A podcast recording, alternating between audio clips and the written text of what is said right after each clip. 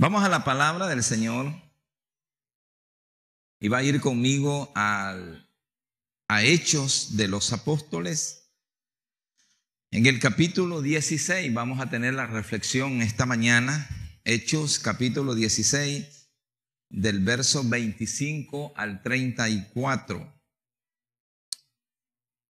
Agradezco a los que traen su Biblia o los que traen su Biblia en el celular, de cualquier manera, ¿verdad? Lo encienden ahí en el celular y leemos todo la palabra del Señor.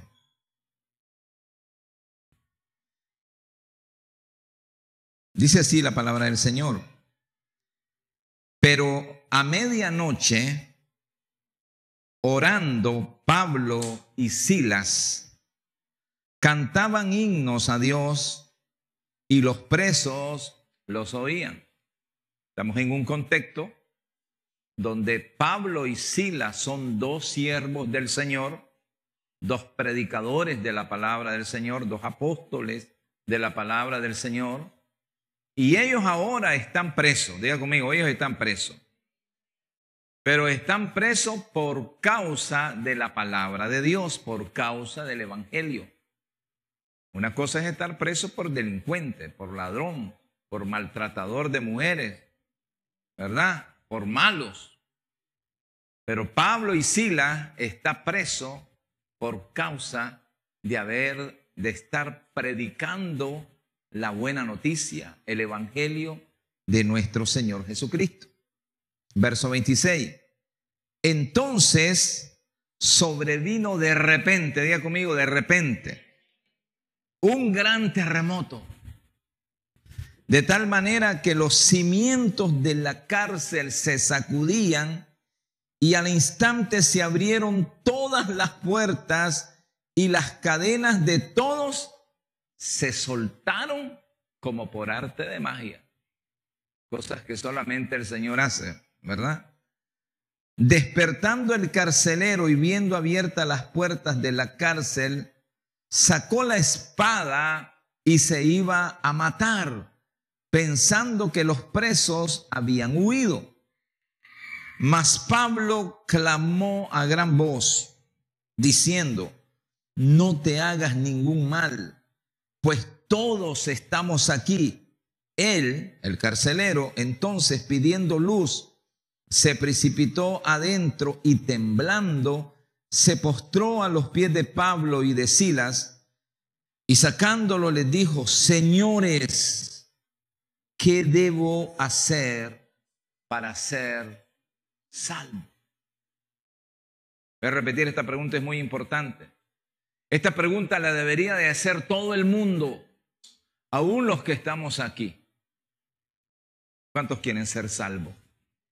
De verdad que sí. ¿Cuántos quieren ser salvos? Porque la gente cree que está tuani. La gente cree que no necesita salvación. Y este hombre era un jefe, era un oficial romano, que hoy estaba persuadido de conocer la salvación, de querer ser salvo. Hermano, no basta con conocer la salvación, sino con querer ser salvo. Yo puedo conocer mucho de la palabra de Dios. Yo hablo con gente, dice, no, yo, ahorita ahí estaba ahí en la mañana, está un, uno que estaba bien hebreo, como dicen por ahí, bien ebrio. Pero ebrio, eh, ore por mí. Bueno, hermano, ya yo no sé cuántas veces he orado por vos. Pero vamos, está bien, vamos a volver a orar. No, es, es que yo me conozco la Biblia, pero ¿qué le sirve? Conocer y no querer. Necesitamos querer. ¿Cuántos dicen amén? Necesitamos querer conocer a Dios. Necesitamos querer amar a Dios. Necesitamos querer servirle a Dios. ¿Cuántos dicen amén? Esta es una pregunta que deberíamos de hacerlo todo el mundo. ¿Qué debo hacer para ser salvo? Ahora, no es un asunto de obra, ¿verdad? Es un asunto de fe. Por eso aquí el apóstol Pablo y, y Silas le dice, ellos dijeron, cree en el Señor Jesucristo y serás salvo tú y tu casa. ¿Qué debo de hacer para ser salvo? Creer en mi Señor Jesucristo y seré salvo. Primeramente yo y después mi casa, porque yo seré un testimonio para mi casa. Porque yo seré un predicador para mi casa. ¿Cuántos dicen amén a eso? Y, aquí quiero aclarar un puntito, porque nosotros tenemos una responsabilidad. Hay gente que habla conmigo y me dice, mire, ahí anda mi marido borracho, ahí anda mi hijo borracho en droga, pero yo sé que yo tengo una promesa. Yo creo en el Señor, yo sé que Dios me lo va a salvar. ¿Quién dice eso? Ah, no, pastor, usted lo está leyendo. Sí, pero esta es una promesa que se cumplió en el carcelero. Esta es una palabra profética específica que el apóstol le dio al carcelero. Ahora, que es un principio que puede extenderse a nosotros si hacemos lo que ellos hicieron. El carcelero creyó, el carcelero llevó la palabra de Dios a la casa.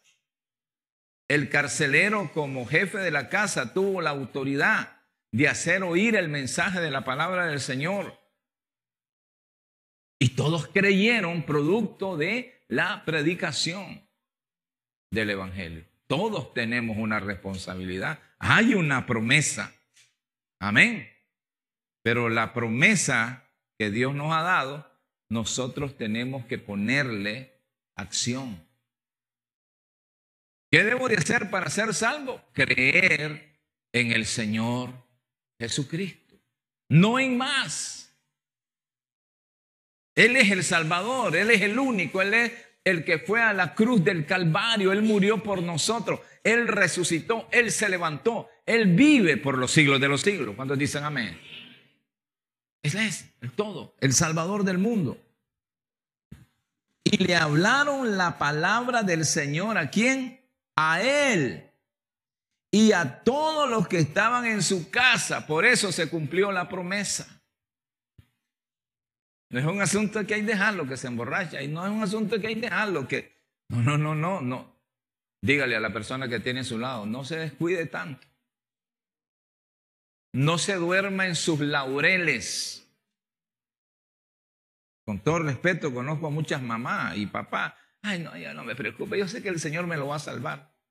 No, escuche el contexto. El contexto. La palabra profética es poderosa. La palabra profética se le fue dado al carcelero. Y se cumplió esa noche.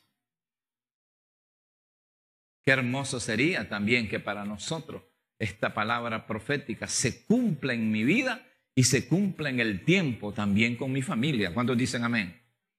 Para el carcelero se le cumplió esa noche. Quizás para algunos de ustedes todavía están bregando y están haciendo trabajo y les toca duro todavía predicarle el Evangelio hasta que entiendan la palabra del Señor y sean salvos.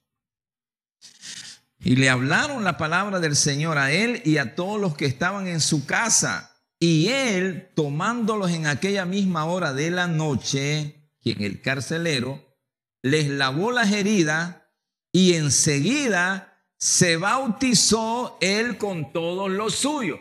¿Cuántos creen en el Señor Jesucristo? Levanten su mano. ¿Cuántos no se han bautizado? ¿Qué dice aquí la Biblia? Enseguida se bautizaron. Esa es la fe. Amén. No tenemos por qué huirle al, bautismo. Si creemos en el Señor Jesucristo, pues tengo que dar el siguiente paso. Bautizarme.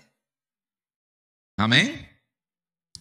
Y verso 34, y llevándolos a su casa, les puso la mesa y se regocijó con toda su casa de haber creído en Dios. Se regocijó con toda su casa de qué? De haber creído en Dios. ¿Quién trae gozo a nuestra vida? ¿Quién trae alegría a nuestra vida? ¿Quién es? No, no, no, Dios, ¿verdad que sí? No es cuestión que, hermano, estamos tan aburridos, ¿por qué no hacemos una pachanga este fin de semana? ¿Por qué no hacemos un pereque y nos alegramos? No, hermano, cuando Dios está en el, en el hogar, hay alegría, hay gozo, hay paz, hay victoria. ¿Cuántos dicen amén? Déndole un aplauso al Señor. ¿Amén?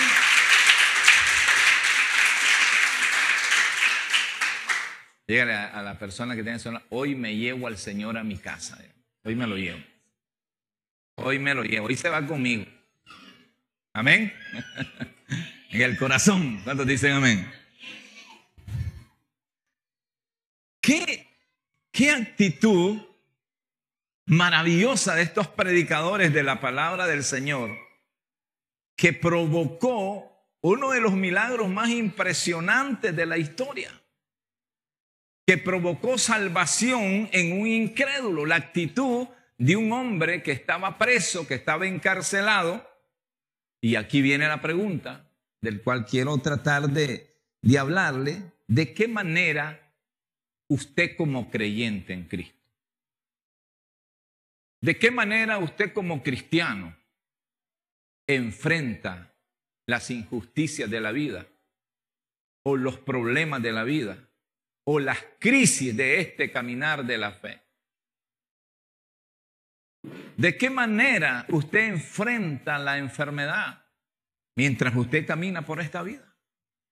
Las situaciones económicas, las diferentes situaciones que pasamos en la vida ¿De qué manera las enfrentamos nosotros? Aquí tenemos a dos siervos llenos del Espíritu Santo, honestos, no le hacen daño a nadie, pero están presos, están heridos, están azotados y están presos por la causa del Evangelio. Aquí no vemos a un Pablo y Silas, ay, ¿para qué me mate esto de la fe? ¿Para qué me metí a ser cristiano? Y peor predicador, mira dónde estoy, herido, maltratado, esposado, preso. ¿Cómo enfrenta usted sus luchas? El domingo pasado vimos el zarandeo, ¿verdad? La zaranda, El diablo nos pide para zarandearlo, para pulir el trigo. ¿Cuántos de ustedes están en la zaranda? No me lo diga. Pero algunos de ustedes están zarandeados ahorita. Pero usted está aquí, alabando y glorificando al Rey de Reyes y al Señor de los Señores. Usted está aquí. No importa, ah, pastor, si tuviera la zaranda que me pusieron grandota, no me deja en paz. ¿De qué manera enfrentamos? Quejándonos, llorándonos, queriéndonos echar para atrás. ¿Cuántas veces no nos queremos echar para atrás? No, Señor. Si hubiera sabido que este camino de la fe era así. Si hubiera sabido que este camino de la fe me dan en la mejilla y pongo la otra, no, no, no, no, yo no me meto a esto. Error. Error. La actitud que uno adopta ante, las situaciones que pasamos en la vida es vital para nuestro crecimiento espiritual. Es vital para nuestra madurez. Es vital para saber cómo, cómo voy a salir de esta prueba. Si al comienzo de la prueba mi actitud es negativa, quejosa, temerosa, uh, quién sabe si llego a un cuarto de camino. Pero si mi actitud es positiva, es llena de fe, es que tengo una convicción bien arraigada en mi corazón de que estoy en el lugar correcto. Yo sé que voy a salir adelante. No sé si se acuerdan, pero el, domingo pasado yo les mencioné cómo, cómo Satanás había pedido a Job para zarandearlo, para probarlo, para arruinarlo. Yo no he visto aquí en la tierra a ningún hombre más arruinado como lo haya dejado el diablo que a Job. Totalmente lo arruinó. Mire, le quitó sus bienes, le quitó sus ganados, le quitó sus propiedades, se las desbarató, y aparte de eso le mató a los hijos. Y diferente es que una noticia por allá no, vinieron como aquellas ráfagas, una tras otra, una tras otra, noticia mm, eh, por noticia, noticia tras noticia, noticia tras noticia, hasta verse el hombre arruinado. Qué cosa más interesante cómo en un momento corto de la vida uno está en una situación y de repente se mira alrededor y dice, no tengo nada. Qué cosa más terrible. Qué cosa. Ahora, este hombre era un hombre perfecto. Job era un hombre recto. Era un hombre temeroso de Dios. Yo, yo estaba tratando de recordarme a esta persona que venía en el camión, aquí en la carretera. La semana pasada fue, o la antepasada. Que creo que murieron ocho personas. Yo estaba pensando, esta persona después de la noticia y, y saber, ¿sabes a cuántos mataste? A ocho. Arruinaste la vida a ocho personas. ¿Cuánto dolor causaste? Esta persona, ¿cómo se ve él en un abrir y cerrar de ojos. Pero como consecuencia de su maldad, de su irresponsabilidad, de su pecado. Ahora, este hombre no había hecho nada. Y en un instante está arruinado. Pero si uno se rinde ahí, hermano, ahí está nuestro fracaso para, para toda la vida. Pero ¿qué, ¿cómo actuó Job? ¿Cuál fue la actitud de Job al respecto? Mire lo que dice el verso 20 de Job capítulo 1. Dice que después que recibió la noticia y se vio en ruina, dice que se levantó el primer paso es levantarse. Amén. Levantarse. Rasgó su manto, rasuró su cabeza y se postró en la tierra. ¿Y qué dice? Y se quejó. ¿Qué hizo? ¿Cómo hizo? Adoró al Señor. Cualquiera de nosotros hubiéramos hecho lo contrario. Ah, Señor, porque a mí, yo soy buena persona, si no le hago daño a nadie, Señor, no, si se cree santito. ¿Verdad que así nos pasa a nosotros? Y le queremos exigir a Dios y reclamarle a Dios. Pero él no. ¿Qué hizo él? Se postró, adoró.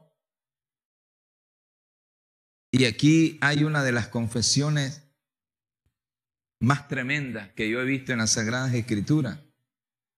Y él confesó esto y dijo en el verso 21, desnudo salí del vientre de mi madre, desnudo volveré allá. Jehová el Señor dio, Jehová el Señor quitó, sea el nombre de Jehová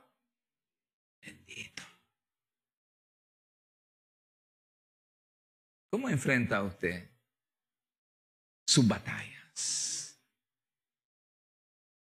Cuando enfrentamos una crisis, no nos aguanta nadie, hermano. Andamos amargados que no tenemos idea. No me hable. No me diga nada.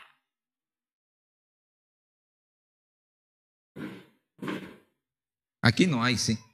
Aquí todos ustedes son felices. Amén. Son un dulce cada uno de ustedes. Gloria al Señor. Y la pregunta es, ¿cómo fue que Pablo y Silas, con tremenda condición, tuvieron fuerza para adorar en la cárcel? ¿De, dónde sacaron las fuerzas? ¿Verdad? ¿De dónde, ¿De dónde sacó ese ímpetu? Los apóstoles. Mire, no, mire, no se pierde este detalle, pero no, no, no era cualquier cárcel. Miren lo que dice el verso 23 de Hechos 16. Que lo echaron preso por predicar la palabra de Dios, por hacer un milagro poderoso. Puede leerlo atrás de los versículos. Y dice que después de haberles azotado un poquito, ¿cuánto lo azotaron? No pierda detalle, ¿cuánto lo azotaron? Mucho. Por eso cuando alguien dice, ¿cómo está, pastor? Estoy azotado, pero me gustaría si está siendo azotado poco o mucho, porque aquí yo veo a dos hombres que lo han azotado, ¿cuánto? Mucho. Y eso da la idea de haber recibido un azote hasta que se cansó el verdugo. Ya, hasta que el verdugo ya no pudo más de azotarlo. ¿De dónde agarró fuerza? Dice que lo azotaron mucho, lo echaron en la cárcel, mandando al carcelero que lo guardase con seguridad. Por eso es que le metieron cadenas por todos lados, en las manos y en los pies. Primero lo agarraron y le, acabaron la espalda y las piernas azotado. Y después de remate le, le agarraron las manos y los pies. Los amarraron con cadenas Hermano, si a mí me azotan de esa manera, primero, no sé si quedaría vivo. Y segundo, si me agarran, si me amarran con un hilo de coser, ni fuerza tendría para reventarlo. Pero, los, pero lo, lo encadenaron.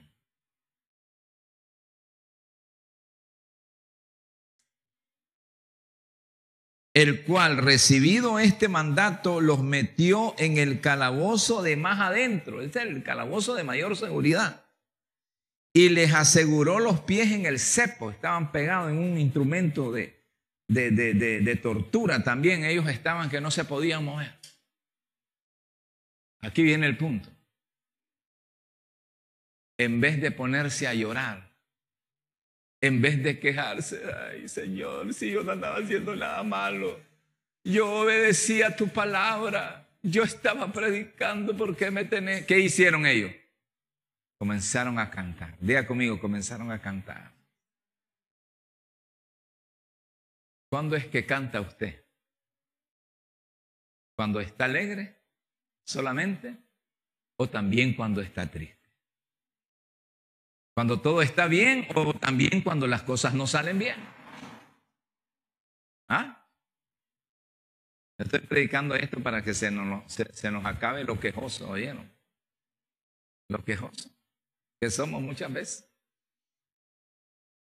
Estaban en una situación difícil. Y la pregunta es, amados hermanos, después de ser azotado, después de estar ensangrentado, después de estar humillado en el calabozo más profundo, ¿qué hace alguien? Comienza a cantar, dice que comienzan a adorar. Y cantaban himnos, y no cantaban despacio, dice que los presos lo oían. Tenían fuerza para servir a Dios, tenían fuerza para adorar a Dios todavía en esas condiciones. Y yo digo, solo hay una poderosa razón por lo que estos hombres adoraron a Dios. Porque estos hombres sabían que al Señor a quien servía era el único digno de toda alabanza. Él es el único digno de nuestra adoración en tiempos buenos y en tiempos malos. ¿Cuántos dicen amén? Ellos sabían eso. Esto nos indica, hermano, que nosotros tenemos que adorar a Dios, sean tiempos buenos o sean tiempos malos, porque Él es digno de nuestra alabanza. Él es el supremo Dios. Yo no voy a venir a la iglesia solamente porque hoy no está lloviendo. Y cuando esté lloviendo, ay no, si me mojo y me da gripe. No, yo le digo, cuídese, ¿verdad? Cuídese. Agarre un capotito. Pero en todo tiempo el Señor es digno de que su pueblo le alabe y le adore y le reconozca como el único salvador de nuestras vidas. Ellos entendían eso. Pablo nos enseña eso. Ellos estaban conscientes a quién les servían, a quién adoraban. Ellos con el mayor gusto sufrían las pruebas. Miren lo que dice Apocalipsis, 4.11 dice, Señor, digno eres de recibir la gloria y la honra y el poder. Porque tú creaste todas las cosas y por tu voluntad existen y fueron creadas. Aquí está el punto. Aquí está la razón por la cual estos hombres adoraban. Adoramos al Señor, estemos bien enfermos o estemos sanos, porque el Señor es digno de toda adoración. ¿Cuántos dicen amén? Ahora, estos hombres cantaban alabanza, cantaban himnos de adoración que exaltaban a la persona de Dios. Pero hoy queremos entender qué significa para nosotros esa adoración. ¿Acaso la adoración para Dios es solamente lo que nosotros cantamos aquí? Es solamente cuando aplaudimos, cuando elevamos una voz. La adoración a Dios es más profunda. La adoración a Dios tiene que ver con una obediencia total al Señor, con un servicio total al Señor. Para entender cómo debemos adorar correctamente al Señor, vamos un poquito y, revisemos el asunto de Abraham. Abraham el patriarca era un hombre catalogado como un adorador, porque era obediente, porque era un hombre que estaba dispuesto al sacrificio. Y en Génesis capítulo 22, ustedes se acuerdan, después de que este hombre no tenía hijo y el Señor le da un hijo por milagro, Luego, cuando el chavalo está ya grandecito, matacancito, dicen algunos aquí, ¿verdad? Viene el Señor y se lo pide. Tenía 25 años, Isaac. ¿Cuántos tienen 25 años acá? Antes su. ¿Quién tiene 25? Bismarck tiene 25. Y se lo pide. Y le dice, dame a tu hijo, si de verdad me adoras si de verdad me obedeces, si de verdad me amas, dame a tu hijo. Y dice que Abraham accedió. Y cuando, y dárselo era sacrificarlo. En aquella época se practicaba mucho eso. Los paganos, obviamente, ¿verdad? No de parte de Dios. Y dice que cuando Abraham comienza a, caminar hacia un monte llamado Moriab, Ahí iba a sacrificar a su hijo Isaac para Dios. En el verso 5 de Génesis 22 dice que entonces dijo Abraham a su siervo, espera aquí con el asno y yo y el muchacho iremos hasta allí y ¿qué vamos a hacer? ¿Vamos a qué? A adorar. ¿Pero qué iba a hacer Abraham? Iba a obedecer, iba a sacrificar, iba a dar lo mejor de él. Y dice, y volveremos a vosotros. Entonces, aquí nosotros entendemos, si observamos esta escena, de que la adoración es verdadera cuando conlleva sacrificio y obediencia. Dice Abraham, vamos, espérenme aquí, yo voy al monte, yo voy a adorar. ¿eh? Y yo luego regreso después de adorar lo que aquí me está diciendo entonces que nosotros debemos de aprender a darle a Dios una verdadera adoración. Y la verdadera adoración conlleva sacrificio y obediencia. ¿Cuántos dicen amén a eso? Fácil eso, ¿no? Necesitamos obedecer. Necesitamos muchas veces el sacrificio hacer algo que valga la pena, que demuestre que verdaderamente nosotros amamos al Señor. En otras palabras, adorar significa amar al extremo. Obviamente, solo a Dios se le debe amar de esa manera. Solo Él es digno que le amemos de esa manera. Así lo dijo Jesús. Cuando el diablo lo quiso tentar a Jesús, o más bien lo tentó, pero lo quiso hacer caer, ¿cuánto no le prometió el diablo? Le dice, mira las bellezas del mundo. lo subió a un monte. Te voy a dar la gloria de las naciones, la riqueza de las naciones. Le dice el diablo a Jesús, si postrado me adoras. ¿Cuántas veces nosotros no tenemos la oferta del diablo? Mira, te doy esto, te doy esto, qué bonito, pero a cambio adorame. A cambio servime, ¿no? Si al diablo le gusta que le den adoración. Y a veces nosotros accedemos a adorar al diablo sin saberlo. O sabiéndolo. Y dice el Señor que le contestó de la siguiente manera. Lucas capítulo 4, verso 8. Respondiendo Jesús le dijo, vete de mí, Satanás, porque escrito está. ¿Qué es lo que está escrito?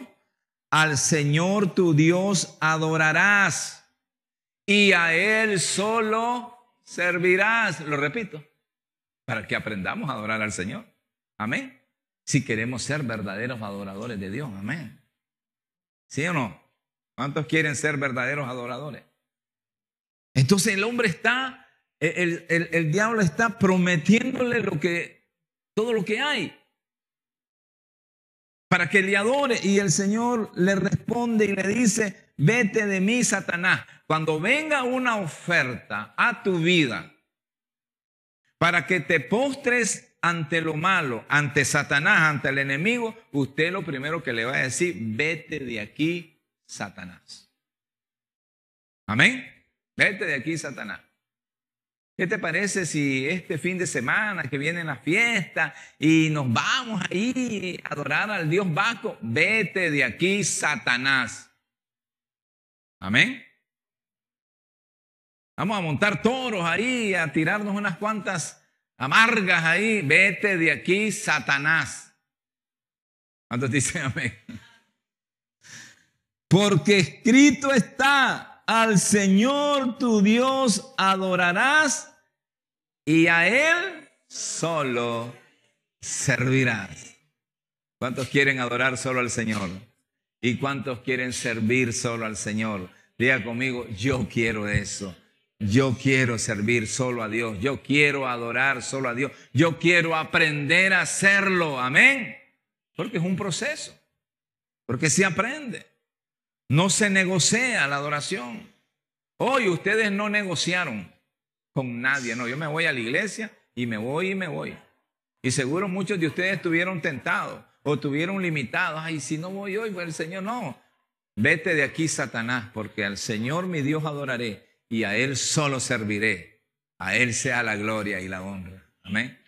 Estemos bien o estemos mal, tengamos mucho, tengamos poco, solo a Él debemos adorar. ¿Puede darle un fuerte aplauso al Señor?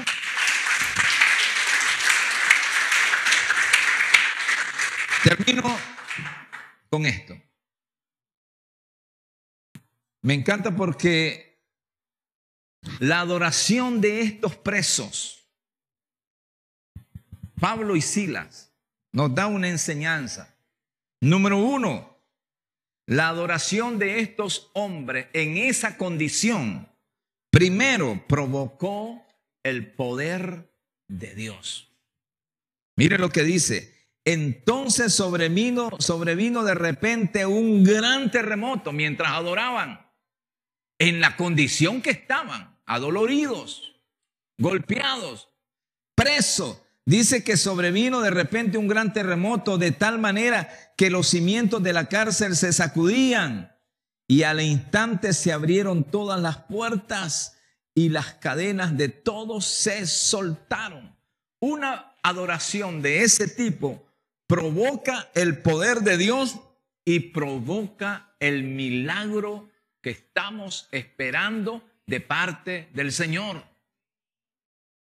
Mire, ellos, mire qué tremendo es una adoración verdadera. Porque la adoración de Pablo y Sila se complementa con la emoción, el canto que ellos elevan, ¿verdad? Pero también con la obediencia en los que ellos caminan, el sacrificio en los que ellos caminan.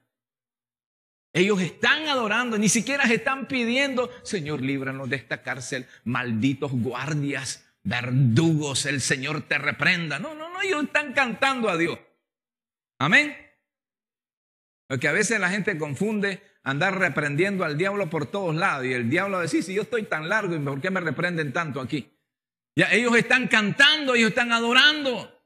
Ellos solamente tienen la mirada en Dios, pero Dios les responde con un terremoto y un milagro de liberación. ¿Cuántos dicen amén? Es lo que puede provocar. Que en vez de estarnos quejando, maldiciendo a, las personas que nos están haciendo daño, no, y si estamos adorando, el Señor va a responder con un poderoso milagro. Dice que se sacudieron los cimientos de la cárcel, se abrieron las puertas. Cuando hay una adoración verdadera. La adoración que estos hombres hicieron provocó también una compasión por los demás. Miren lo que dice el verso 27. Dice que despertando el carcelero y viendo abiertas las puertas de la cárcel, sacó la espada y se iba a matar. ¿Y por qué se iba a matar? Porque en aquellos tiempos los mataban a los guardias que se dormían. Y más si se, si se fueron los presos. ¿Quién sabe qué tortura venía sobre ellos? Entonces dice, mejor me mato. Ellos pensaban que los presos se habían huido. Mas Pablo clamó a gran voz diciendo, no te hagas ningún mal. Esa es compasión. Esa es misericordia. Pues todos estamos aquí. Pablo no permitió que el carcelero se matara. ¿Qué hubiera hecho si se abren las cárceles allá en Tipitapa, donde están todos los, o, en El Salvador, donde están los maras? ¿Qué hace un mara? Ay, deja que se mate el guardia y se va. Porque no hay compasión los que no tienen a Dios. Pero la adoración y la intimidad que ellos tenían provocó una compasión por el perdido por el guarda. Dice, no, no te haga daño. Pero pastor, es el verdugo el que lo tiene. Y seguramente ese guardia era el que le había pegado más duro. ¿Qué te parece? Que es el que te está pegando más duro. ¿Ya? Pero hoy tienes una oportunidad. Lo ves que está decepcionado, lo ves que está arruinado, lo ves que se quiere matar. Y Pablo dice, no te mates. No nos hemos ido, no nos vamos a correr. Ese es alguien que adora de verdad. Ese es un verdadero adorador. Que está dispuesto al sacrificio. Que sabe a quién ha conocido. Ha conocido a Dios que tiene misericordia.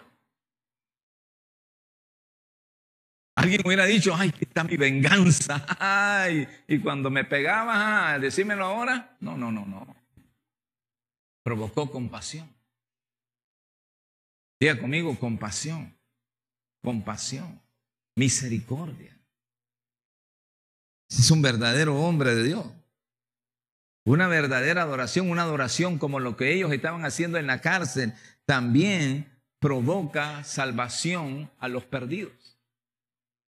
Mire lo que dice el verso 29. Dice, él entonces pidiendo luz, se precipitó adentro y temblando se postró a los pies de Pablo y de Sila y, sacándole de dijo, señores, ¿qué debo de hacer para ser salvo? Ellos le dijeron, cree en el Señor Jesucristo y serás salvo tú y tu casa. Qué, qué maravilla lo que provocó esta adoración, esta alabanza desde una cárcel herido con dolor, provocó la salvación de los perdidos. Si actuáramos más así como ellos, mucha gente viniera a los pies del Señor.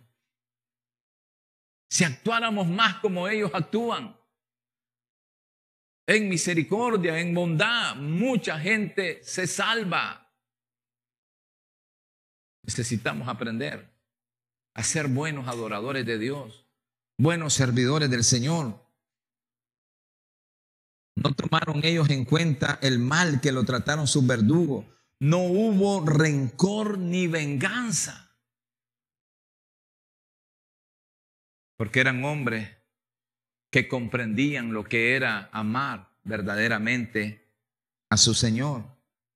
Y por último, por último, una adoración de ese tipo, que en vez de queja es adorar, en vez de retroceder es seguir adelante, produce frutos espirituales y de servicio. Porque mire lo que provocó inmediatamente en el verso 33 dice, y él, el carcelero, tomándolos en aquella misma hora de la noche, ¿qué hizo? Les lavó las heridas, un guardia romano, lavando las heridas. Y enseguida se bautizó él con todo lo suyo. Y verso 34, y llevándolos a su casa, les puso en la mesa, les dio de comer. Y se regocijó con toda su casa de haber creído a Dios. Una actitud de adoración como este tipo produce frutos espirituales y de servicio. Cuando usted se lance, hermano, a predicar la palabra del Señor, que yo sé que será el 100% de los que están aquí, ¿cuántos dicen amén? Cuando usted se lance a hablar de Dios y los pecadores se conviertan a usted, a, Cristo, perdón, cuando eso pase, esos pecadores van a ser bien arrepentidos. Porque van a ver el ejemplo de servicio y de sacrificio del que lleva la palabra de Dios. Amén. Estamos en un tiempo, hermano, en que necesitamos eso. Esta iglesia lo necesita. Y ustedes están aquí llamados a servir como sirvieron estos hombres. No importa la edad que, usted tenga, usted tiene un llamado para adorar y servir al Señor como este ejemplo.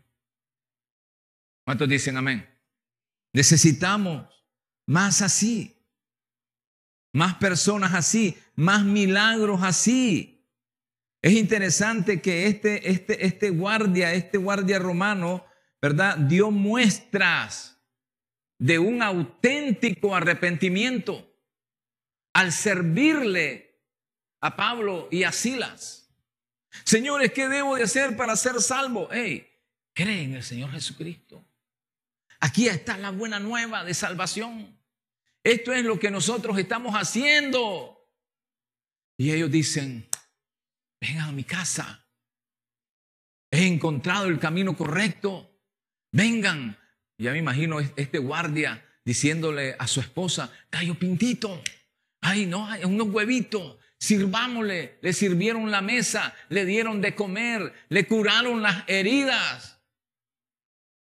Una muestra auténtica de que habían recibido el mensaje de cambio, el mensaje de salvación, el mensaje de transformación. ¿Cuántos dicen amén? Falta que nosotros hagamos eso en este tiempo. Este fue la oportunidad de Pablo y de Sila. La oportunidad nuestra es hoy.